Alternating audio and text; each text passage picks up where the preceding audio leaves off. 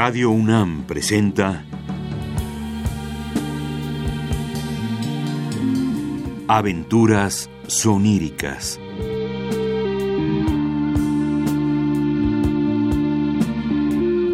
Un programa a cargo de Eduardo Ruiz Aviñón.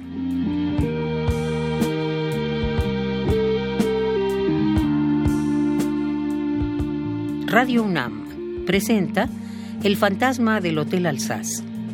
Los últimos días de Oscar Wilde, de Vicente Quirarte, con las actuaciones de Mauricio Davison, Gilberto Pérez Gallardo, Elena de Aro y Juan Ignacio Aranda.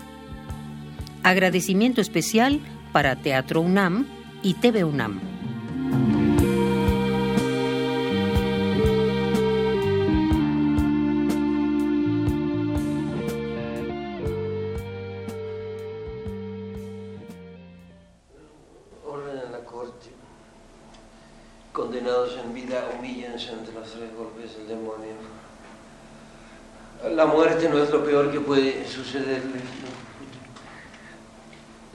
Parece usted decente llamar en esta carta Lord Alfred Queensberry, mi muchacho?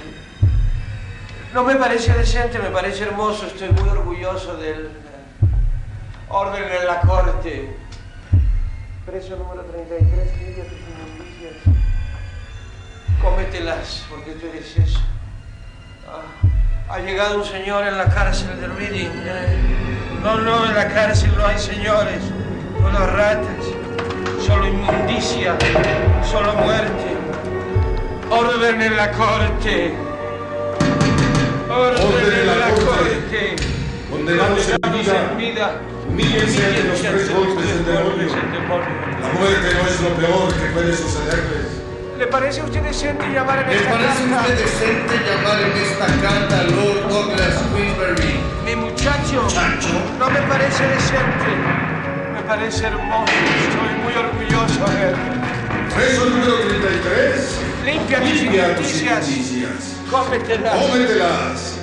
Porque tú eres. Tú eres eso.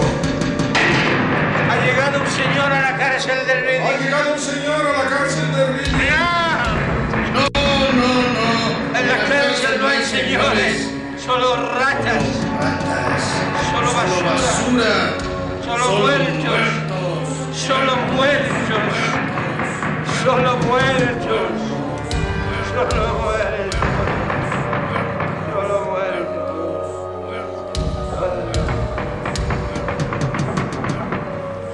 Tres son los jinetes del apocalipsis. El insomnio. El hambre. La enfermedad.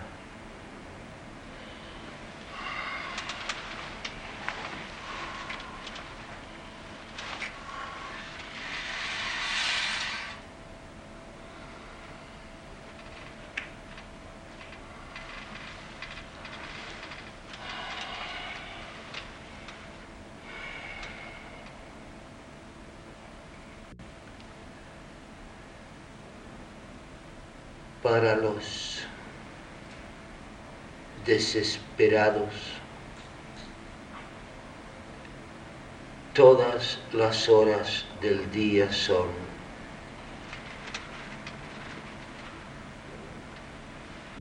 la madrugada, la hora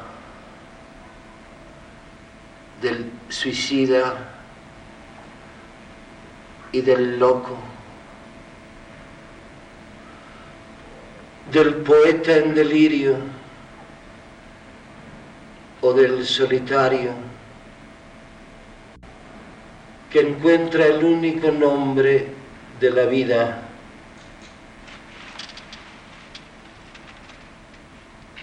El único nombre de la muerte.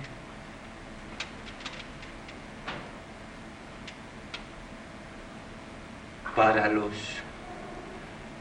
desesperados. para los torturados.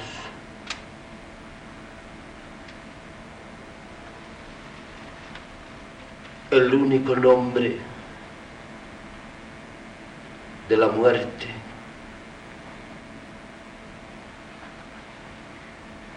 Es la caída. ¿Quién toca?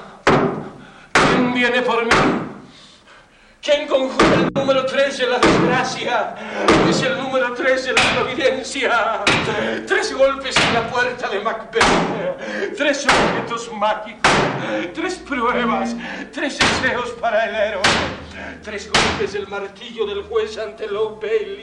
Tres golpes, tres caídas. La mañana en que dejé de ser el primero de los ángeles para convertirme en el último de los hombres. Combustible para las llamas del demonio.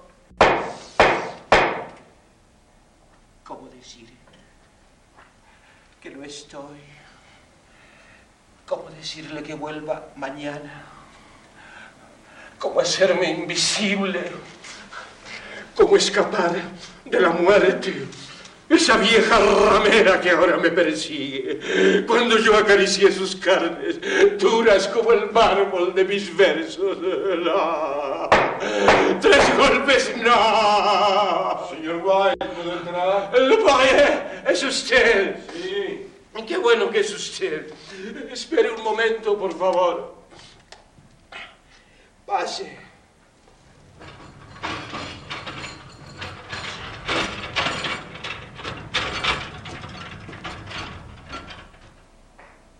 Hora del desayuno, señor White. ¿Quiere que abra la ventana? No, por favor. Un poco nada más. Insultante sol. Insultante ritmo de la mañana. Solo usted, por su nobleza, puede soportar la visión de esta ruina. Hora de salir de la cama, ¿no es verdad? Así es. Y hora también de que haga un desayuno fuerte como todo un inglés, aunque se halle en tierra de franceses. No, no, no, no, no, señor White. Permítame entenderlo como usted se merece. Gracias, Duparrier. Y perdone este estado. Solo la gente tonta es brillante a la hora del desayuno. Aunque esto será más bien un almuerzo. Me atreví a despertarle porque pensé que tendría hambre. Y, y vamos, aunque no la tuviera, tiene que alimentarse. Hoy ha dormido más que de costumbre. Para mi mal, tuve pesadillas atroces. Son más de las dos, ¿no es verdad? Las dos y diez minutos exactamente. Lo sabía. Lo adivina mi cuerpo antes que mi alma. Cuando estuve en la cárcel, todos los días lloraba a la misma hora. Era como si mi cuerpo actuara por voluntad propia y me obligara a recordar que estaba allí, vestido de presidiario, como un mono grotesco ante la risa cruel del enemigo.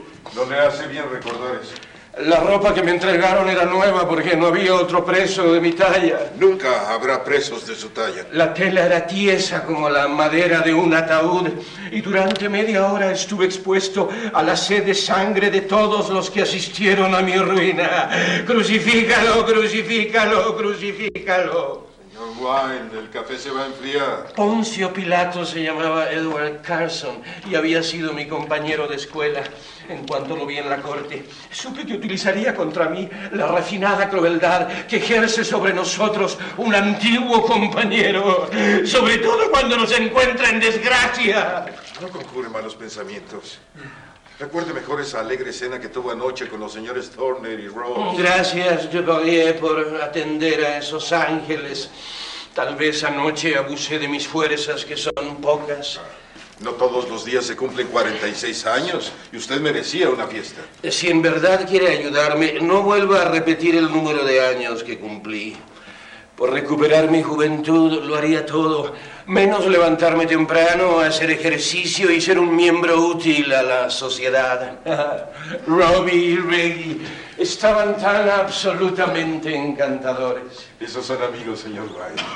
Mire que cruzar el canal de la Mancha solo para venir a celebrar con usted su cumpleaños. Créame, nadie lo ha hecho por mí y yo no lo haría por nadie. ¿eh? Usted sí, Duvalier, usted sí. Nadie encarna mejor al amigo fiel, aunque todo amigo por definición debiera serlo. El amigo fiel. Señor Wilde, me volvería a contar esa historia. Pero si ya se la he contado varias veces. Además, usted sabe el suficiente inglés como para leer mis obras. Como ya le he dicho, muchas de ellas están en francés. Con todo respeto, pero me gusta escucharlas de su voz. ¿Y por qué? Porque usted las vive. Si yo las leo, pierdo la mitad. Cuando usted me las cuenta, siempre agrega algún dato nuevo. Al escucharlas se me van grabando en la memoria. Y así yo puedo repetírselas a mis amigos por las noches, cuando hemos agotado el día. Agotado el día. Me gusta esa frase. Antes me gustaba agotar el día, doblegarlo, obligarlo a que rindiera todos sus frutos, los mejores, los más difíciles, los prohibidos. Ahora me conformo con que el día me soporte. No diga usted eso. Me queda mucho tiempo por delante. Ya ve, esa operación que tanto temía fue todo un éxito, ¿no es verdad? Así lo dijo el médico, pero el cuerpo es el único amigo que no miente. No han desaparecido los dolores de cabeza ni los otros malestares. Eh, Le dije a usted que mi padre era médico. No. Es la primera vez que menciona a su padre. Y él hubiera agradecido que así fuera. Sir William Wilde. Lo irónico es que mi padre era el hombre que más sabía del oído en toda Irlanda. Y me atrevo a decir que en todo el imperio británico. Con todo respeto, pero convengamos que ayer abusó usted de su energía. Celebrar su cumpleaños en su cuarto, de acuerdo. Tomar unas copas de más está bien. Pero salir a la calle una semana después de la operación, eso sí me parece excesivo. Y, y si me permite el señor... Y si me permite el señor. Si me permite el señor. Beber champaña al despertarse no creo que sea el mejor aliado de su salud, sobre todo ahora. No sufra sin causa, Duparier. Ya veo que el personal del Hotel Alsace tiene toda una red de espionaje. En mis condiciones, los paraísos artificiales son los únicos a los que tengo acceso. Si solo bebiera vino y moderadamente... Heme aquí, libre y solitario. Esta noche estaré borracho y muerto. Entonces, sin pena ni culpa, me echaré en la tierra y dormiré como un perro. Eso lo escribió un paisano suyo, Charles Baudelaire. También el noble vino mata a Duparier. Pero usted no tiene derecho a disponer de su vida. Nos pertenece a muchos. El bueno de Duparier siempre pensando en los demás. Qué horror en lo que me he convertido. He perdido el cabello.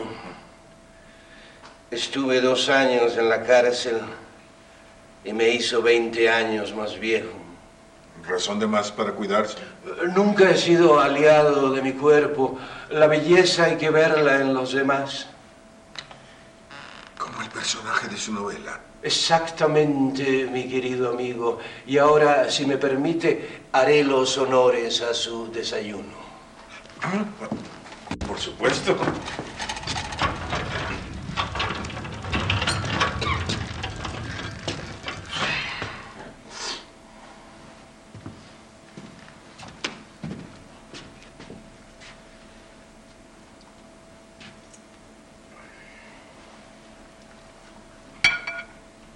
Adelante.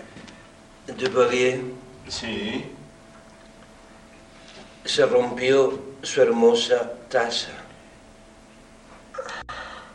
Su taza, señor Wilde. Sí, se me rompió esta mañana al lavarla. Es imperdonable. Y no me da otra porque es la taza de lujo del Hotel Alsace. Gracias, Duparier, por esmerarse en el cuidado del más molesto de sus huéspedes. Alguna vez creí que la vajilla era el refinamiento que distingue a los hombres de los animales. Ahora, nada de eso importa. De cualquier modo,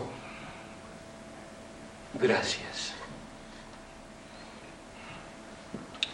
El Hotel Alsace es humilde. Pero conserva sus hábitos. Sí, sí, sí, sí. Será por eso que cada mañana me cambia la servilleta del desayuno. No crea que no me doy cuenta de mis pequeños, grandes privilegios. He oído quejas de otros huéspedes. No me mortifique más, señor Wilde.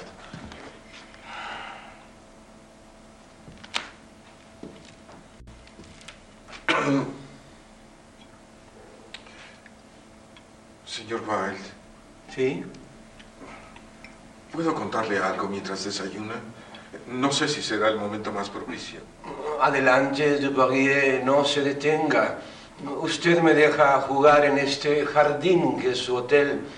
Yo algún día veré el modo de corresponderle. No diga usted eso. Nos corresponde más de lo que se imagina. Es un honor para nosotros tenerlo como huésped. Si me permite exagerar un poco, los demás son simples ocupantes de las habitaciones. Usted es nuestro huésped consentido, nuestro locatario. Y algún día se hablará del Hotel Alsace como aquel en el que se alojaba el gran Oscar Wilde. Gracias, por levantarme el ánimo, pero por sobre todo por hacerme reír. El fantasma de Oscar Wilde, querrá usted decir. Ah, No suena mal, ¿eh? El fantasma del Hotel Alsace. Me recuerda al fantasma de Canterville. Un exquisito fantasma en el tiempo y el espacio de los bárbaros. Mi querido Dupoirier, con lectores como usted, ¿para qué buscar otros? Pero usted quería decirme algo, por favor, tome asiento, se lo ruego. Gracias, señor Wilde. Yo- Usted se habrá fijado en Constance, la muchacha que hace el aseo de las habitaciones. Sí, la he visto, pero no sabía que se llamaba Constance. Pequeño mundo este el de los nombres, mi querido amigo. Mi esposa, la pobre, también llevaba el nombre de Constance. Y vaya que le hacía honor. Solo que la mía tenía el acento en otra parte. Constance. Vaya que tenía el acento en otra parte. Que Dios se apiade de su Constance, señor Wilde. Pero esta Constance, mi Constance, no es así. Su Constance de Boyer, eh, mi querido amigo, esto se pone interesante. ¿eh? Si usted se burla de mí, está en todo su derecho. Yo soy el primero en reconocer que a mi edad fijarse en una muchacha... No, no, no, no, no, nunca es tarde para el amor. Es la medicina que cura todos los males, aunque tomada en las dosis bestiales como yo lo hice, conduzca al abismo. Pero, por favor, no se detenga y gracias por su confianza. Hace mucho tiempo que estoy enamorado de Constance. La conozco desde que era una niña. Por tenerla cerca le he dado trabajo en mi hotel. Finalmente, ella me ha dicho que sí se casaría conmigo si, Se casaría con usted si...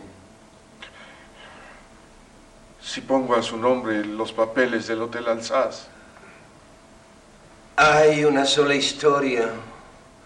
Solo cambian nombres, detalles, gestos, pero en el fondo es lo mismo. El ruiseñor y la rosa. Es verdad.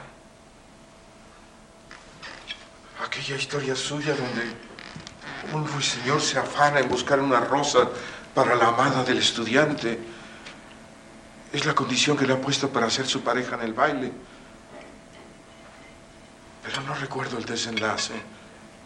¿Cuál es? Como el de todas las historias de amor. Más bien el de las historias donde confundimos el amor con el capricho, el hondo afecto con la pasión superficial. El Hotel Alsace es mi rosa. Abandonarla sería sacrificarla. y quedarse con las espinas.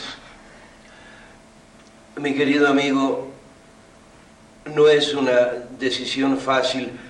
Créame que lo entiendo y lo comprendo, pero solo usted puede elegir. Señor Wilde, ¿me ayudaría usted? Por supuesto, pero dígame cómo. Eh, No, no le pido una rosa como en su cuento, sino eh, un poema para ella. Un poema, pero ¿cree que eso sirva? No hay arma más poderosa que la palabra. ¿Usted me repite eso todos los días? Mi queridísimo amigo, su petición es mínima, grande sucede. Cuente conmigo. Gracias, señor Wilde. Muchas gracias. Es usted tan benévolo, tan, tan grande. ¿Cómo no considerarse el huésped consentido de este humilde hotel? Atendido por el príncipe de los hoteleros. Ah, me retiro, señor Wilde. Usted tiene que prepararse para salir a la conquista de esta ciudad que ha sido testigo de sus triunfos. Y de mis fracasos. ¿Sabe usted que la otra tarde me topé en la calle con una vieja amiga semejante a una diosa? Me comporté con ella como un verdadero miserable. Con la insolencia del asaltante que se sabe dueño del escenario, le disparé esta frase. Señora, señora mía, soy Oscar Wilde y estoy a punto de cometer un acto horrible contra usted. Voy a pedirle dinero. Y me lo dio. Señor Wilde, usted no tiene por qué sufrir esas humillaciones. Si necesita algo... No se mortifique, Duvalier. Permita que este fantasma aún conserve un poco de dignidad. Usted se encarga de mí, de la puerta del Hotel Alsace hacia adentro, pero la calle es cosa mía. Aún mantengo la suficiente vanidad y la defiendo como para confiar en que hay varios que aún desean pagar los consumos de Oscar Wilde en los cafés de París. Hubo un tiempo en que fui más conocido que la Torre Eiffel. De cualquier forma, no me gusta saber qué le pasan estas cosas. Eh, siempre viví más allá de mis posibilidades. Así habré de morir.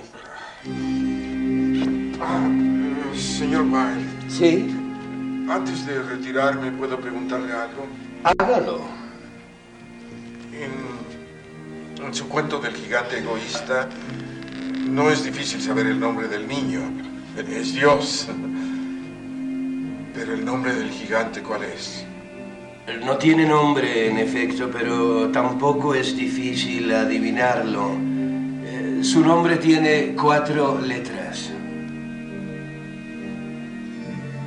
Cuatro. Exactamente. Se llama como eso que usted en este momento lo domina. Mi querido Duvalier, el gigante egoísta se llama amor. Amor, Amor, señor amor, tan bellamente concebido y mal interpretado causa del me encuentro ahora en donde estoy. Amor, que siempre me preguntas.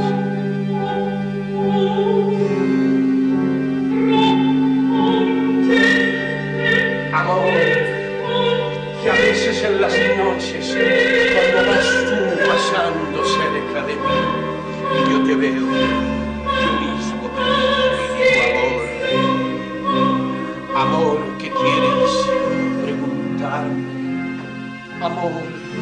¿qué te respondo yo? ¿Acaso eres un suspiro ya en mí? Amor, que, que te quiero. Alma mía, que a veces vienes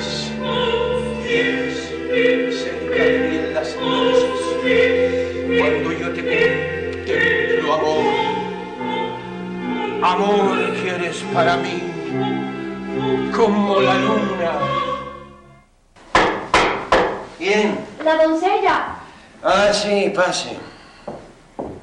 ¿Puedo limpiar su habitación? Eh, si no hay otro remedio, hágalo.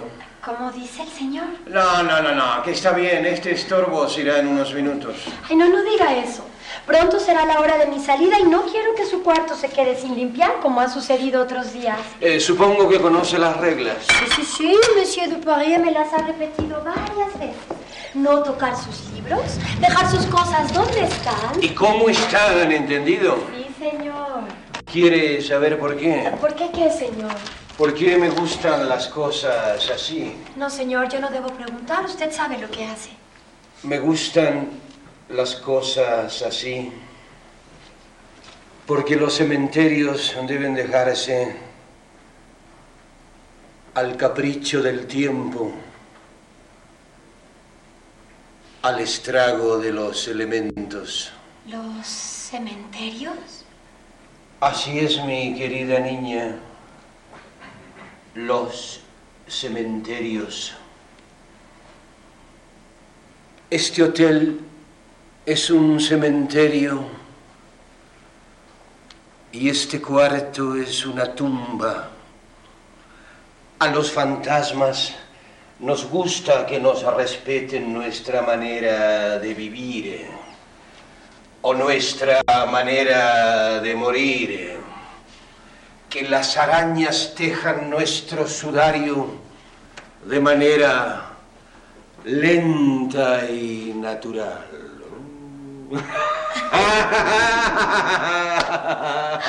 Si el señor lo cree así. Usted se llama Constance, ¿no es verdad? Así es, señor. ¿Y está contenta aquí? ¿Le gusta trabajar en este cementerio, en este leprosario? Bueno, yo no lo llamaría de una manera tan ofensiva. Eh, un refugio para almas perdidas, entonces. Los hoteles en esta parte de la ciudad son como una prolongación de la calle.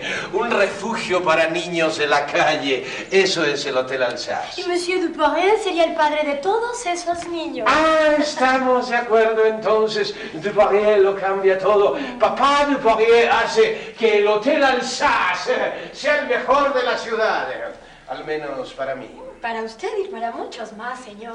¿Qué piensa del señor eh, Dupoirier? Lo que usted dijo es un buen hombre. Un buen hombre, nada más. Sí. Tan bueno como para casarse con él. Casarme. No, señor, con él no. Monsieur Dupoirier es bueno, pero... Pero- Es viejo.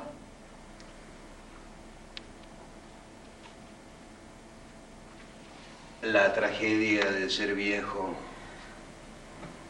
no es ser viejo, sino ser joven en un cuerpo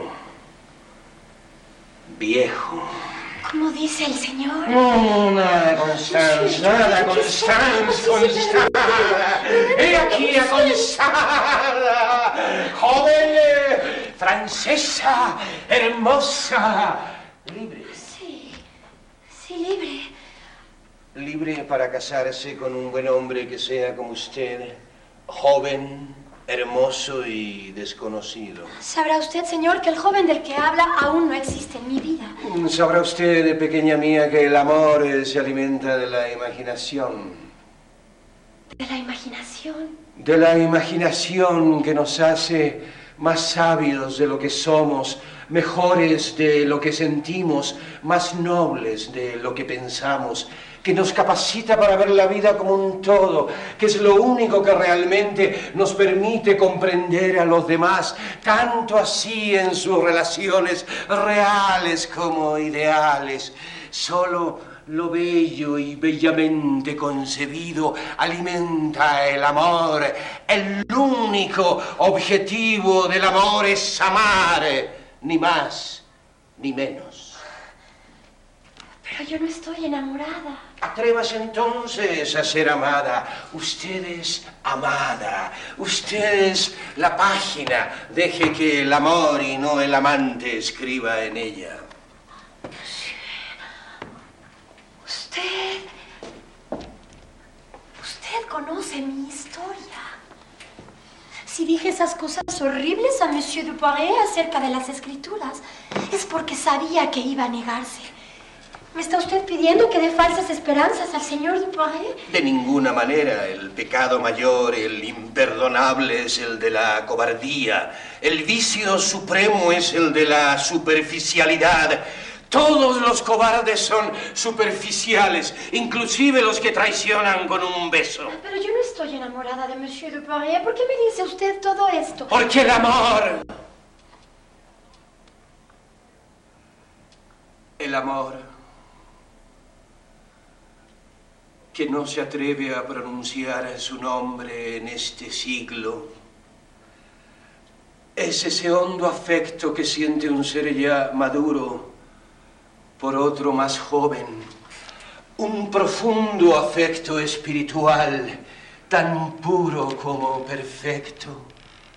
Amor, amor, amor tan bellamente concebido y mal interpretado, que a causa de él me encuentro ahora en donde estoy, pero a pesar de todo es un sentimiento hermoso, admirable, el más noble de todos, un sentimiento que con frecuencia se da entre dos almas de diferente edad, cuando el mayor tiene todo el entendimiento y el joven como usted, Constance, toda la alegría, la esperanza y el resplandor de la vida. El amor no dura.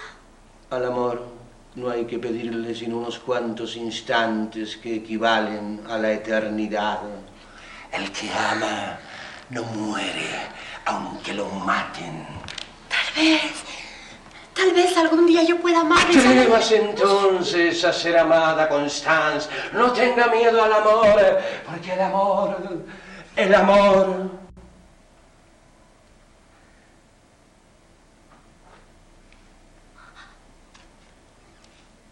Perdón. Regresen unos minutos.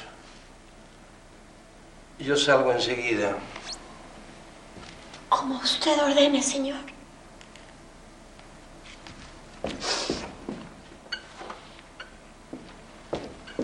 Monsieur. Sí.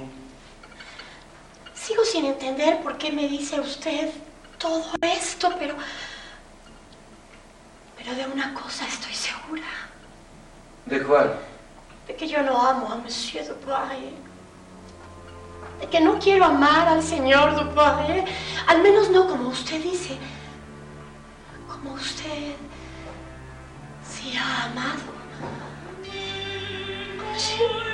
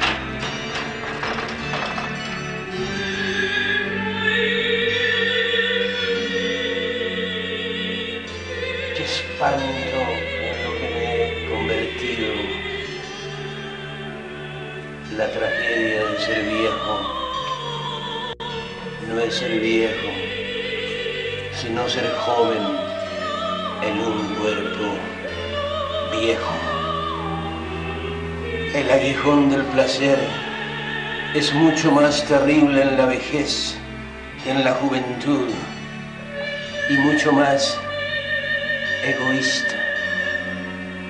La vida sin pasión no vale la pena de ser vivida. Se comienza a comprender al marqués de Sade y aquella extraña historia de Gilles Serret ese placer siniestro que experimentaba haciendo sufrir a los demás, ese mundo subterráneo del dolor, del amor, del sufrimiento, ese mundo subterráneo tan fascinante, tan singular, tan extraño y peligroso. ¿Quién? No, señor, razón. Espere un momento. Por favor. espere. Pase. Con el permiso del señor. Bosie. Bosie. Bosie. Bosie. Bosie. Disculpe, señor, pero mi nombre es Pierre. Oh. Bosie. Perdón, lo confundí con otra persona. Ah, sí. Por supuesto, por supuesto. No, no, no, no, se lo ruego. Monsieur Duparé me ha ordenado no recibir ninguna propina por mis servicios, al menos no de usted. ¿Eso dijo? Pero entonces no me sentiré con la confianza para pedirle nada. Cuente con la confianza, Para lo que sea. Para lo que sea. Si le pido que se quede unos instantes mientras yo termino de arreglarme, lo haría. Si eso complace al señor, naturalmente. Aunque me siento un tanto inútil de estar aquí sin hacer nada, permítame usted ayudarle a ordenar sus libros. No, no, no, no, no, no, déjeme con mi desorden, así está bien. Si me va a complacer, haga lo que le digo. Estoy en una lucha a muerte con este papel tapiz. O él se va, o me voy yo. ¿Creería usted que el que habita este cuarto alguna vez escribió sobre el arte de vivir con belleza en una casa? El señor es elegante siempre. Más que elegante, amante de la elegancia, más que la elegancia, la belleza, la belleza que es una forma del genio, más alta que el genio porque no necesita explicación. Tal vez el señor necesite un poco más de luz. Permítame No, no, no, no, no, no, déjeme con la complicidad de esta penumbra, la luz eléctrica, qué abominación de la vida civilizada, el peor enemigo de la belleza. ¿Por qué dice usted esto? En cuanto la luz eléctrica invadió la ciudad, alteró todos los principios. Mi madre prohibía que se encendiera para que nadie pudiera ser testigo de su decadencia. ¿Era bella su madre? Era la belleza, si me permite la exageración, como lo son todas las mujeres antes de convertirse en monstruos. Monstruos. Monstruos. La mujer con la cual me casé apenas pisaba el aire. Era más hermosa que la casa en que habitábamos. De pronto se ensanchó como un piano. Se volvió torpe como un molusco. La maternidad. La maternidad, esa fatalidad del destino que nos hace venir al mundo sucios, hinchados, feos, tras haber destruido para siempre la belleza perenne e incólume de una mujer. Qué bien habla, señor Wilde. Ahora me explico por qué el patrón le busca tanto. He hablado demasiado a lo largo de mi vida, pero en honor a la verdad, eh, Pierre, eh, te llamas Pierre, ¿no? Sí. Ahora prefiero escuchar, sobre todo a la gente joven como tú, perdón, como usted. Francamente, no sé qué puede aprender el señor de un joven inexperto e ignorante. Como yo. Más de lo que piensas, eh, más de lo que piensas. Los viejos lo creen todo, los maduros lo sospechan todo. Los jóvenes como tú, Pierre, lo saben todo. Yo no sé casi nada. Pero puedo aprender. En verdad, Soy joven, espero aprender. ¿te gustaría aprender algo esta tarde? Sí.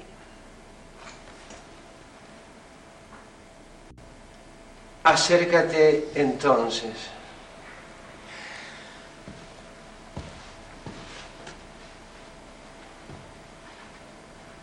Dame tu mano.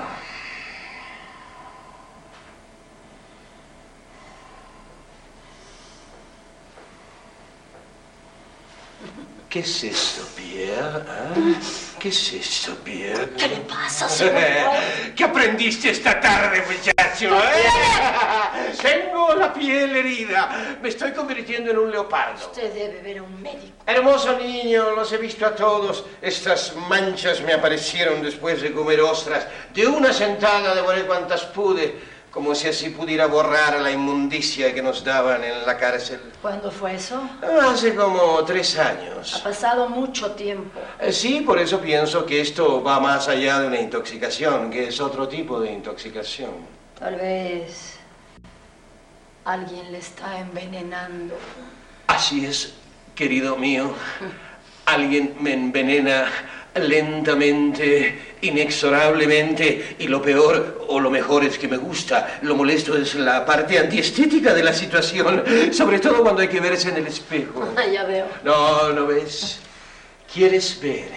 ¿Quieres ser mi espejo? Creo que debo irme. No, no, no, no, no, te ordeno que no te vayas. Dijiste que deseabas complacerme en todo. Bueno, sí, señor, pero la La verdad... verdad es lo que vivimos en el instante y eso a veces no.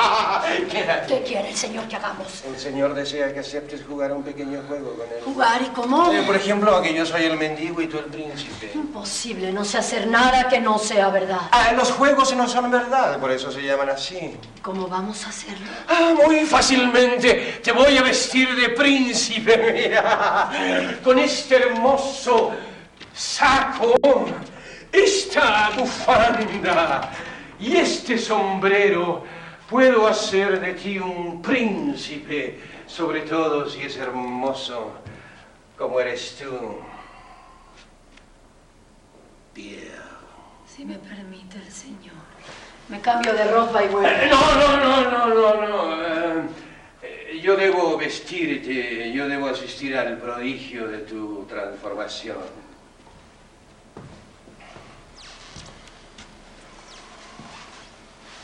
Si así lo desea.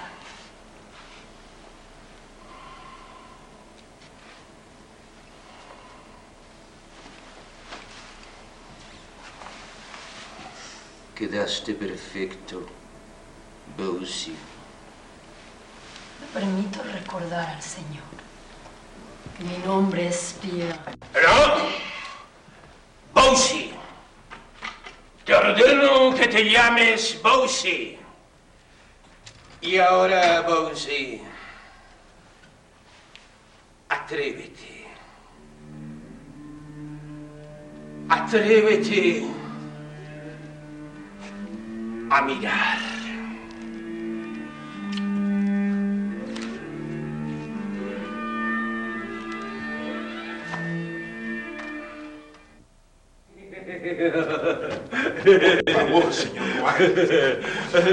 Que comience la fiesta. No, no, no, más bien que continúe la fiesta porque usted no ha brindado conmigo, Dupaye. Ni tampoco lo voy a hacer esta noche. ¿Por qué no mejor me permite ayudarle a meterse en la cama? Nuevamente ha abusado usted de sus fuerzas. Abusar de lo que no tengo, nada de eso. Tenía que salir, era grosero no hacerlo. Pero su oído, esta humedad no es lo más recomendable para su oído. También los fantasmas necesitamos tomar aire. El Bois de Boulogne lucía con los esplendores de un jardín inglés. Y no se ofenda, las luces de gas entre la niebla, los coches multicolores, las señoras y los señores como joyas de carne. Una verdadera delicia. Pero su oído, el doctor nos advirtió sobre los enfriamientos. Sí, querido enfermero, le prometo hacerle caso en todo, pero déjeme contar. ¿Pero qué es lo que ha bebido el señor que está tan... ¡Tan alegre! tan, tan especialmente alegre, diría yo? Mi alma viaja en el perfume, como el alma de otros hombres en la música. No bebí de Poirier. Viajé. Agua de Boulogne. No, más lejos todavía, más cerca. En realidad, aún estoy viajando. Viajo en brazos de una hada terrible y seductora. Viste siempre de verde. No puede ser.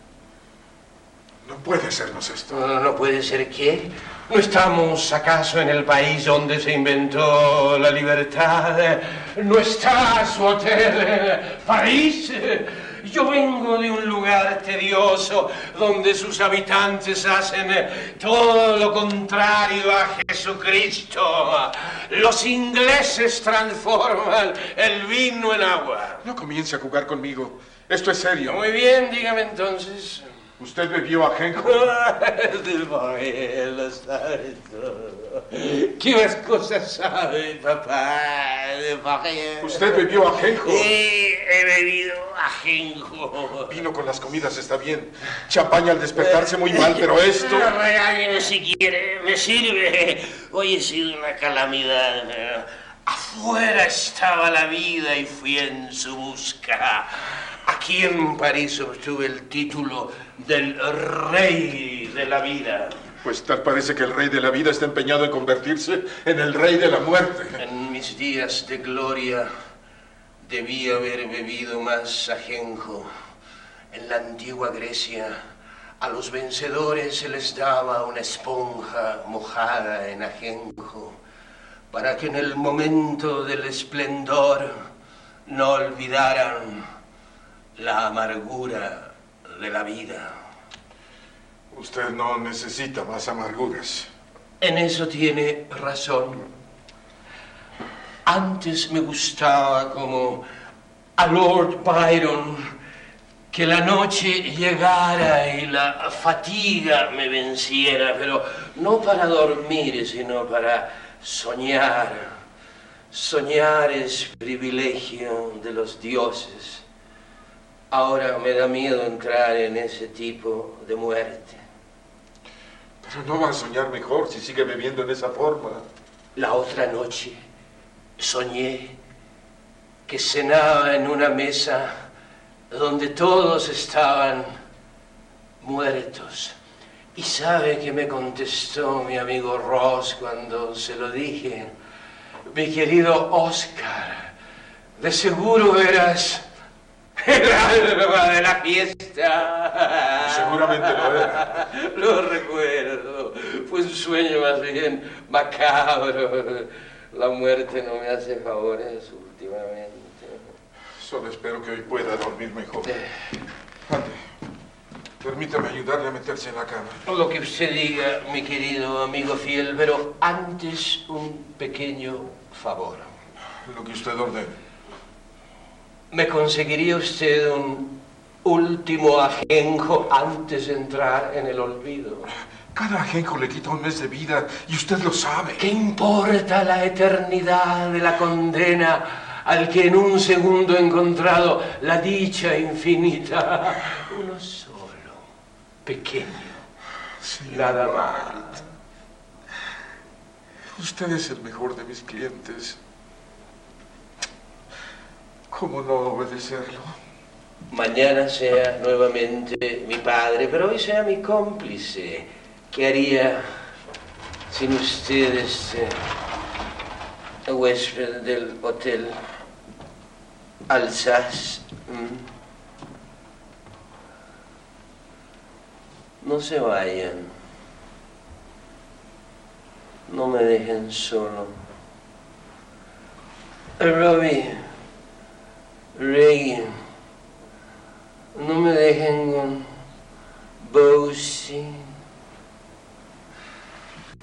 Y tú, Bosie, no te vayas, aunque yo te lo pido. Artemis Absinthium. Artemis absinthium, hada verde del ajenjo. Artemis absinthium, Nuestra Señora de los desesperados y de los soñadores. Artemis absinthium, hada verde del ajenjo. Artemis absinthium. Artemisa Absintium, Nuestra Señora de los desesperados y de los soñadores.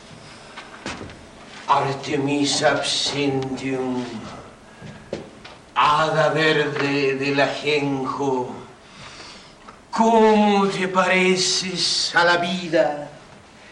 Eres como sus horrores, pero también como sus brillos.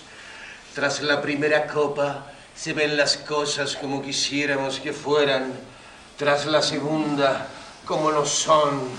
Y finalmente se ven las cosas como son. Y eso es lo más horrible de este mundo. ¿En cuál de estos tres escalones te hallas ahora? ¿En cuál me pones? Tres golpes anunciaban la entrada del juez en el Old Bailey. Con tres golpes se anunciaba también que el telón estaba a punto de levantarse en la comédie francés. Allí estaba yo entre el público, dispuesto a reír y a llorar ante gozos y sufrimientos de los demás. Preludio al paraíso. Cuando escuché esos tres golpes y recordé al juez del Old Bailey y salí corriendo como un loco hacia la calle. Tres golpes, tres caídas en la vida del hombre que creyó en el amor. Artemisa Absintium, Nuestra Señora de los desesperados y de los soñadores. ¡Ah, ¡Tres golpes! No, ¡Ya no quiero ese veneno! ¡Vete! Yo soy el veneno mismo, Oscar. Y así me has amado. ¿Por qué me pides ahora que me vaya? Porque no eres real, vete, no te quiero aquí. Soy tan real como tus sueños. Tan real como tu carne. ¿Acaso no me sientes? ¿Acaso no te duelo? También me dolió el amor y ya no lo siento. Puedes engañar a otros, querido. A mí no. A ver. A ver, dime la verdad. ¿No soy acaso tu cómplice de café en café? ¿Ah?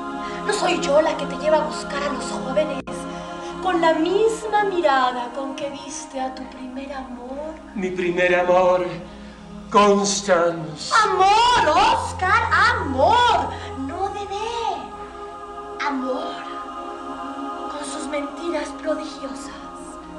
Amor, con sus alambres de púas en torno a la frente del amante. El amor que destruye lo que inventa. Amor como la muerte. Ay, no, no, no, no, no, no, no, no, no, no seas trágico, querido. ¿En dónde quedó tu maravilloso sentido del humor? Se murió en la cárcel junto con el amor. ¿Será por eso? ¿Será por eso que en la cárcel, donde murió el amor, escribiste tu mejor texto amoroso? Esa carta, dirigida al preciosísimo... no, no, no digas ese nombre, no quiero oírlo. No, no, no, no, no, no, no, no, no lo digo, porque lo sabes, porque te duele, porque a mí, Oscar, a mí me gusta que te duela. De otro modo, estarías muerto. No estoy muerto, pero vivo en un estado peor que la muerte. He perdido hasta mi nombre. Pero a cambio, escogiste uno más hermoso y lleno de misterio. Sebastián Melmoth. Melmoth, el errabundo. Ah, no te burles, pequeña sucia. Las mujeres son incapaces de comprender ciertas cosas. Sebastián, el de la carne lacerada. Melmoth, condenado a vagar eternamente por la expiación de sus pecados, continuó. No es necesario, no es necesario. Así me gustas más. Si quieres jugar a la bruja, úsame como tu escoba. Soy de todos, Oscar. Soy de todos. Pero esta noche, esta noche te pertenezco solo a ti. ¿Quieres? ¿Quieres cambiar tu nombre por el de Melmoth? ¿Por qué? Porque el que salió de la cárcel de Reading es otro que ya no se llama Oscar Wilde. Pescador que perdió su alma en tu cuento. Ah, como Peter Schlemihl, el hombre que vendió su sombra. ¿Y tú cómo sabes todo eso? Yo sé muchas cosas, querido. Pero solo las que se refieren a las pasiones más grandes de los hombres. ¿Sabes? Lo pequeño no se hizo para mí. Qué curioso. Antes de entrar en la cárcel yo hubiera escrito lo mismo. Naturalmente, yo soy tú. Soy tu sombra verde, Oscar. Oscar, no has perdido tu nombre, ni tu sombra, ni tu amor. Basta. Que me tomes. ¿Cuántas veces en el preludio de tu abrazo, hada verde del ajenjo, al hacerte el amor, comprendí que cada hora del día era como el crepúsculo? Crepúsculo de los dioses. Yo nací para enloquecer a los hombres, no para darles paz.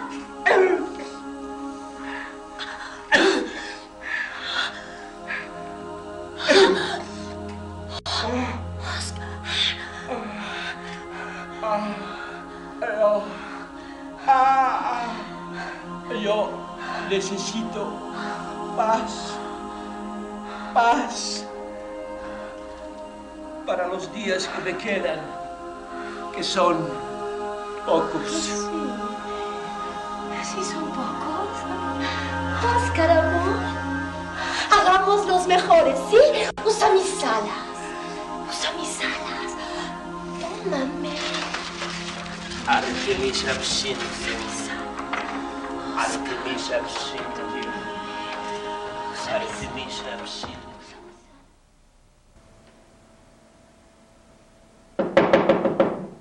Señor Wilde, ¿puedo entrar? Señor Wilde. Señor Wilde, ¿puedo entrar? Perdóneme, señor Wilde, pero es que... Señor Wilde. No. No, no puede ser. No puede hacernos eso. Recuerde, nos pertenece a muchos. Duerme, mi señor. Duerme.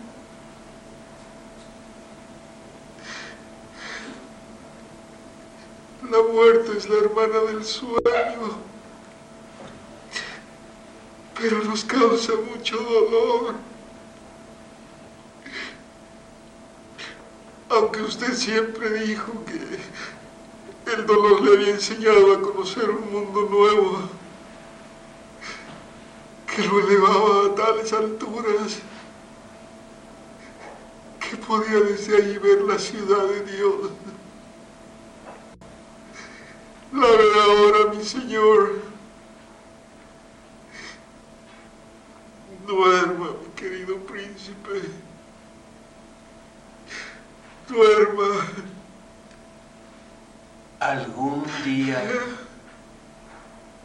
palpitó en mí un corazón de hierro que ignoraba lo que era el llanto.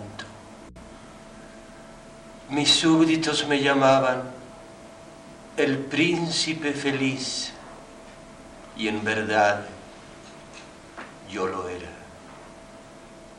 Si el placer constituye la felicidad, así viví y así dejé de existir.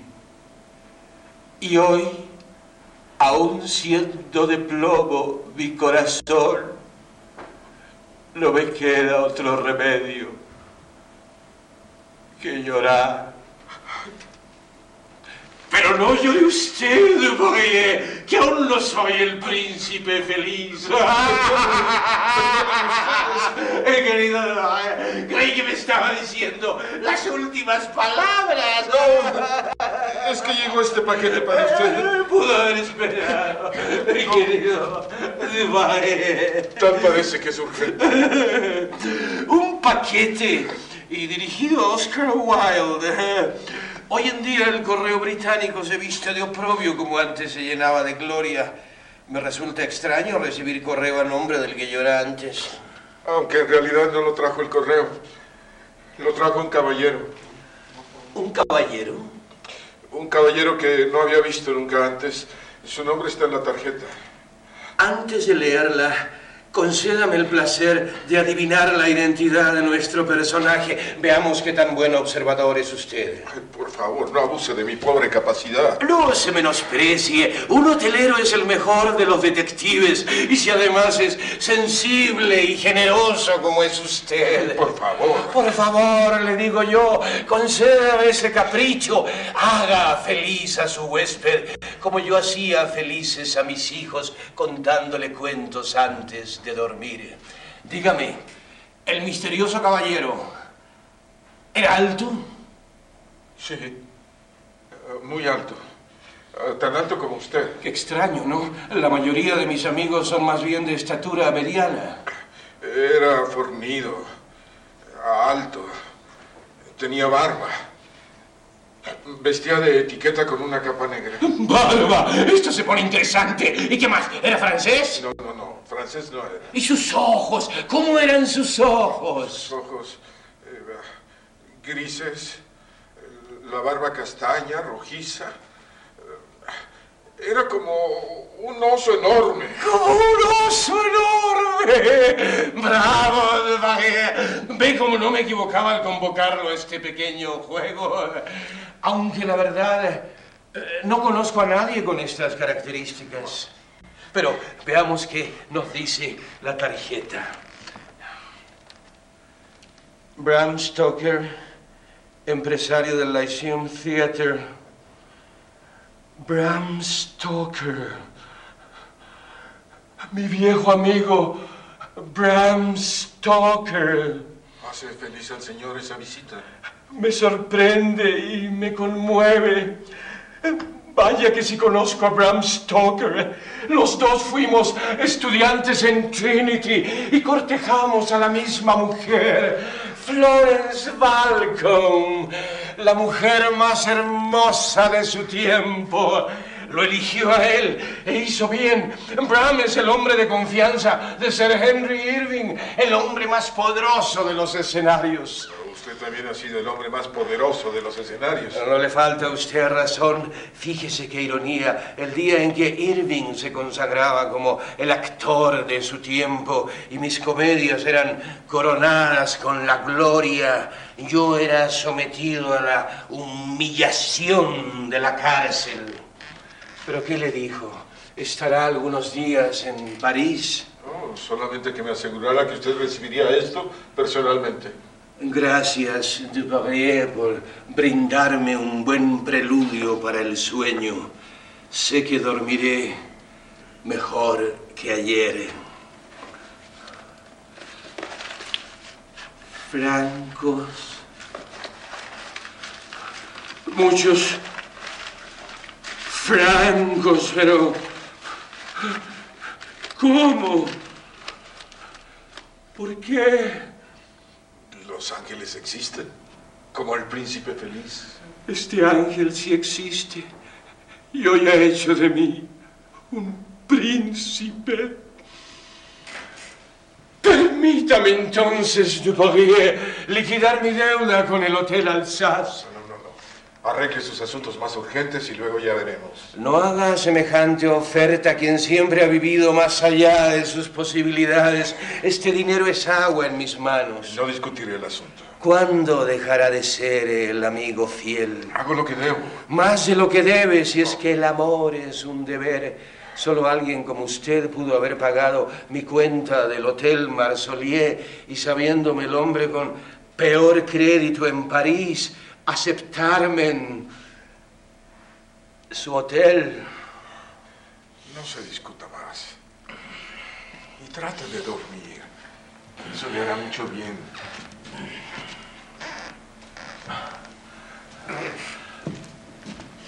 Duparrier, ¿Sí? gracias. No tiene nada que agradecer. Gracias, le digo, como si en verdad el cielo pudiera derramarla sobre usted.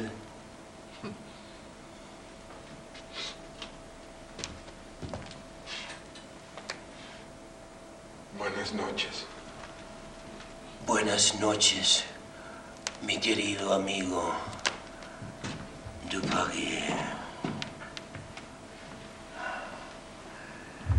Tres golpes en la puerta de Macbeth, tres objetos mágicos, tres caídas, tres deseos, tres pruebas para el héroe, tres golpes el martillo del juez ante el Old Bailey, tres golpes la mañana en que dejé de ser el primero de los ángeles para convertirme en el último de los hombres, combustible para las llamas del demonio.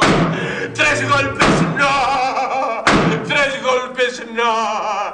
Dupourier, es usted, es usted.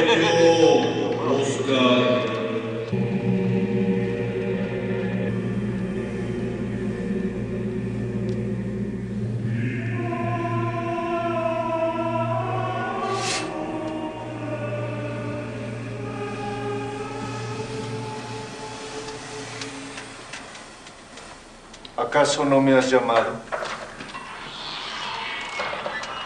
Bram, ¿en verdad eres tú o estoy soñando? Si quieres que hablemos en paradojas, podemos hacerlo. Tal vez todo lo que vivimos sea un sueño. Pero ¿cómo entraste? ¿Ya estabas aquí? Lo importante es que estamos juntos. Aquí. Tú y yo.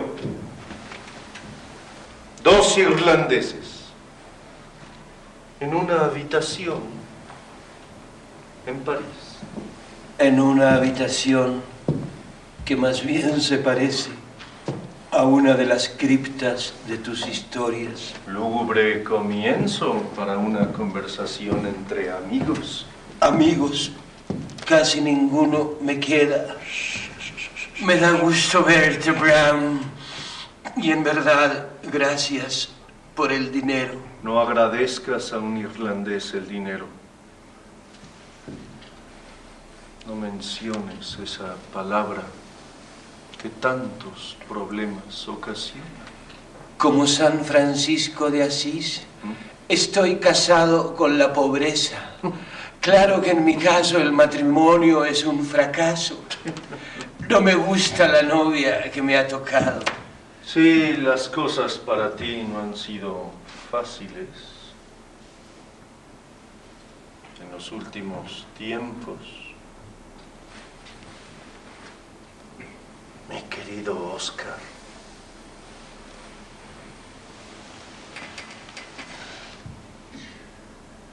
Pero aún puedes salvarte. Escribe. Escribe sobre esto que te rodea. Sobre esto que eres ahora. Escribir sobre esto. En verdad, ya lo hice. Cada mañana aparecen mis criaturas, las más desdichadas, aquellas que puse en el papel pensando que la vida era incapaz de crearlas. Ahora sé que la vida crea monstruos inocentes como yo. Escribe sobre eso. Bram, tú vives para escribir. Es la pasión de tu vida. Yo ya no puedo escribir. No quiero escribir. Me ha abandonado la intensa energía de la creación. ¿Estás seguro? Naturalmente. Ahora busco otro tipo de embriaguez, más fácil, más barata, menos dolorosa.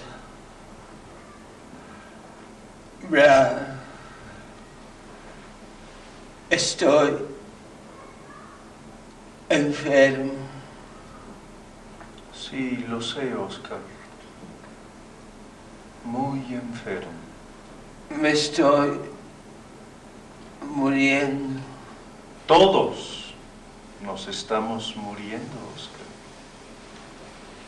Pero tú estás a punto de terminar tu estancia aquí, al menos en esta forma, tangible y presente de estar entre los hombres.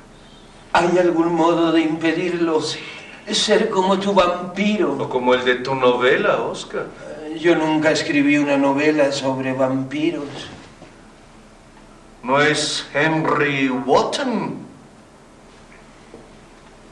Como Lord Ruthven. Un vampiro que envenena el alma, ¿eh? que roba la voluntad de Dorian Gray. ¿No es su retrato una forma de vampiro? Nunca lo había pensado de esa manera. Todos buscamos nuestra mitad oscura, el otro que no nos atrevemos a mirar en el espejo. Bram, ¿Mm? ¿sabes de que estoy enfermo?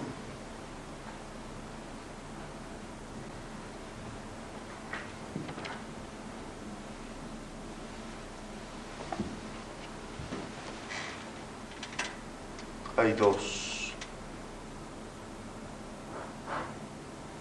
Tres formas de responder a tu pregunta. Tres. Tantas. La primera, te estás muriendo de una enfermedad del oído que va a complicarse en meningitis. La segunda, te estás muriendo de tu vida. La tercera, te estás muriendo de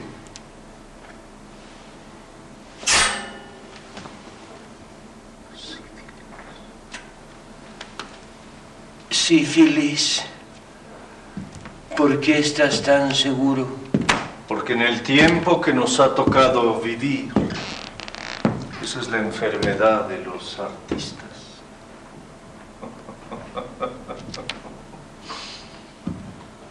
De los verdaderos amantes. De los que se atreven a tocar, a besar,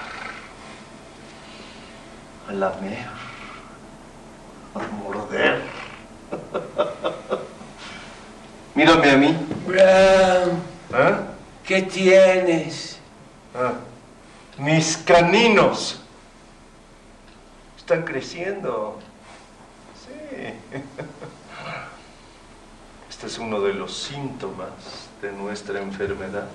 Si piensas que con estas humildes herramientas puedo extraer la sangre de un humano, ah, definitivamente.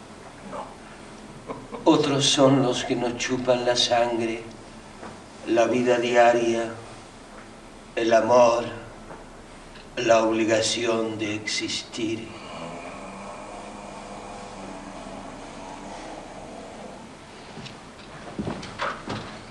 Tus semejantes no te ayudamos a bien vivir o a sobrevivir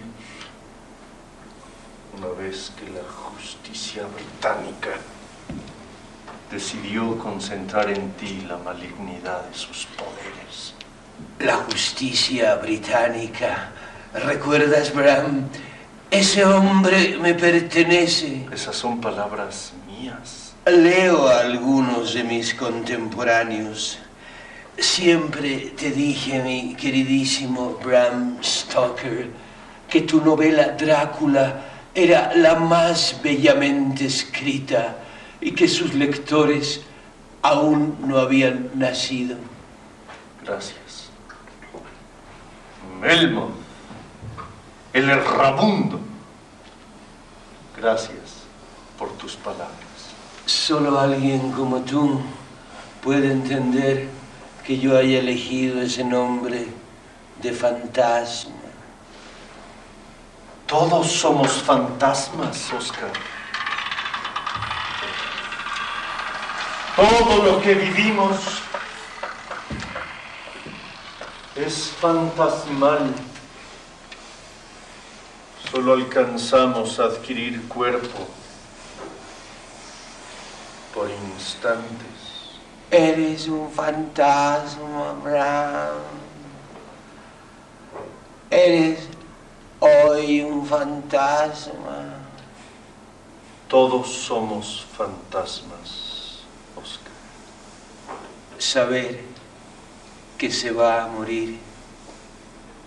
Da una sensación extraña, como de alivio, pero también de placer, un placer erótico. Por eso los suicidas gozan en sus últimos instantes la felicidad que se les ha escapado toda la vida. Tú no te estás suicidando, Oscar.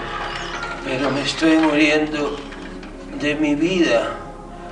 A ver, Bram, ya que lo sabes todo, dime, ¿cómo voy a morir?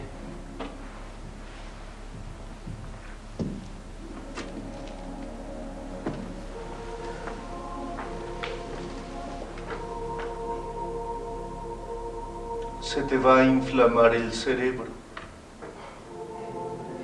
hasta que estalle. Te va a salir sangre por los oídos, por la nariz, por la boca. Como la muerte de Lucy, bañado en sangre. No, Oscar, no. Los vampiros no hacen esas cosas tan vulgares. Hacen cosas peores. ¿Cómo cuáles? Bueno, yo conozco un vampiro mucho más terrible y poderoso que el descrito en mi novela. Se llama Sir Henry Irving. El tuyo, como Drácula, también es noble. Su nombre es Lord Alfred Douglas. No, no digas ese nombre. No quiero oírlo, mucho menos pronunciarlo. Pero cómo nos duele pronunciar el nombre de nuestros dioses. Sobre todo cuando nos traicionan. Pero el tuyo es el demonio. Eso se murmura en Londres. No necesariamente. Yo sería incapaz de repetir lo que dicen los demás. Tan solo te digo lo que veo.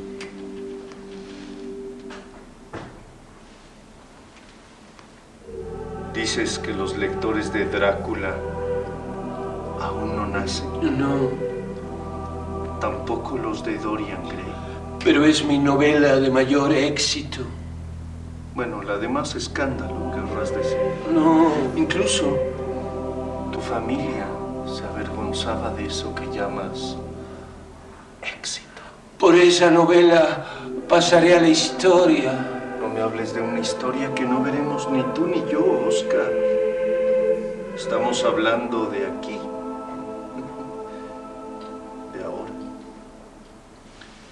¿Quién? ¿Quién de nuestros hipócritas contemporáneos puede comprender el profundo, el verdadero significado de tu monstruo. ¿Quién?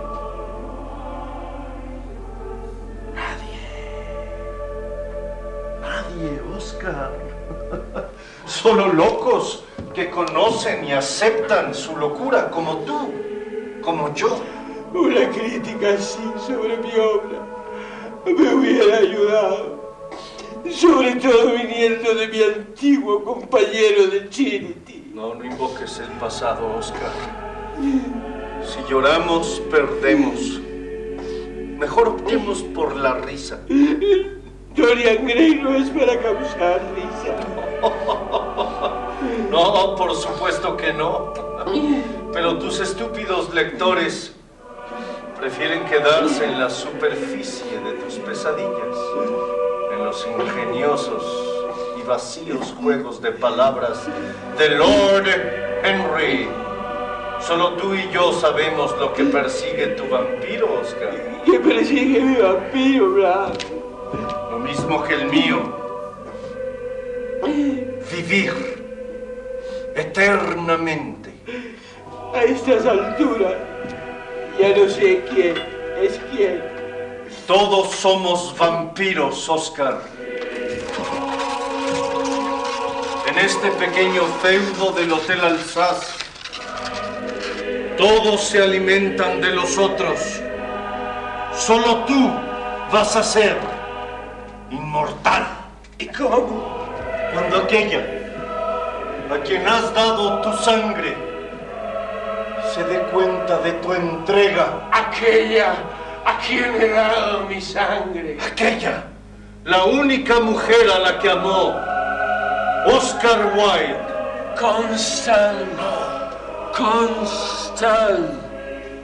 La vida, la literatura. Ella, ella te dará la única, la verdadera recompensa. Pronto, Pronto no, Oscar. Piensa que ahora el tiempo es todo tuyo.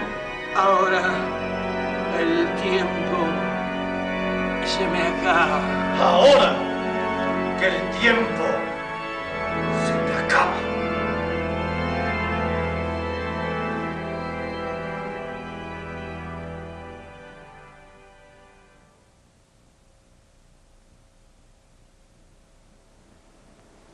Debo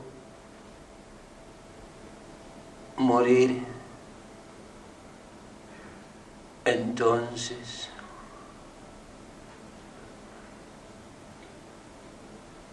cada quien destruye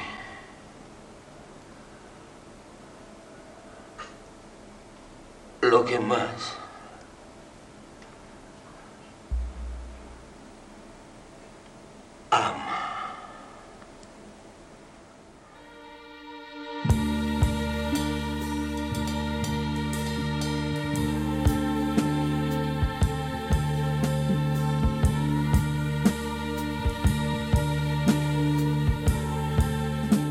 Radio UNAM presentó Aventuras soníricas.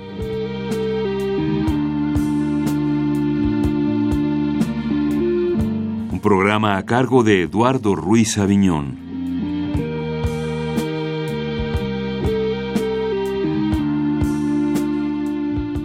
Radio UNAM presentó El fantasma del Hotel Alsace, Los últimos días de Oscar Wilde, de Vicente Quirarte, con las actuaciones de Mauricio Davison, Gilberto Pérez Gallardo, Elena de Aro y Juan Ignacio Aranda. Agradecimiento especial para Teatro UNAM y TV UNAM.